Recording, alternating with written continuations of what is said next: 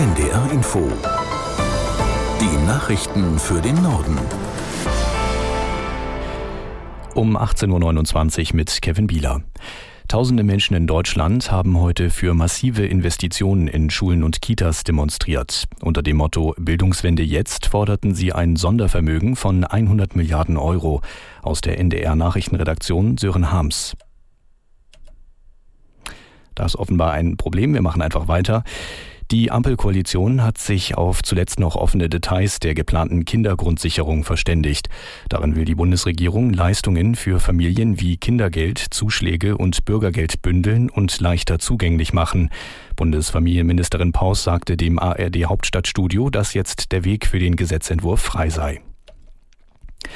Bundeskanzler Scholz hat die polnische Regierung aufgefordert, Vorwürfe im Zusammenhang mit der Vergabe von Visa aufzuklären. Medienberichten zufolge sollen durch polnische Beamte mehrere hunderttausend Visa für den Schengen-Raum an Antragsteller aus Afrika und Asien verkauft worden sein. Scholz sagte dazu auf einer SPD-Veranstaltung in Nürnberg, wer in Polen ankomme, müsse dort registriert werden und auch dort ein Asylverfahren machen. Es könne nicht sein, dass durch verkaufte Visa das Problem mit hohen Migrationszahlen in Deutschland noch größer werde. In Göttingen sind zwei Bomben kontrolliert gesprengt worden.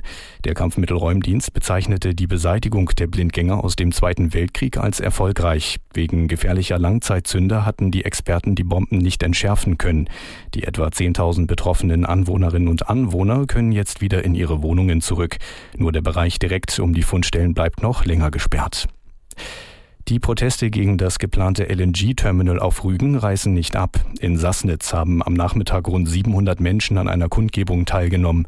Sie hatten das Projekt, sie halten das Projekt für überflüssig und umweltschädlich. Dabei gelang es mehreren Teilnehmern auf dem Hafengelände von Mukran über Zäune zu klettern und sich auf Rohre der geplanten Pipeline zu setzen. Dabei soll es auch zu Rangeleien mit der Polizei gekommen sein. Mit einer Freiluftmesse im Fußballstadion von Marseille ist die Reise von Papst Franziskus nach Südfrankreich zu Ende gegangen. Nach Angaben der Behörden nahmen rund 50.000 Menschen teil.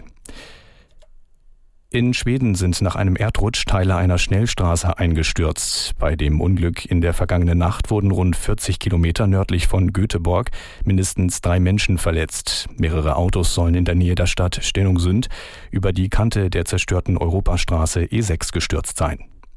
Das waren die Nachrichten.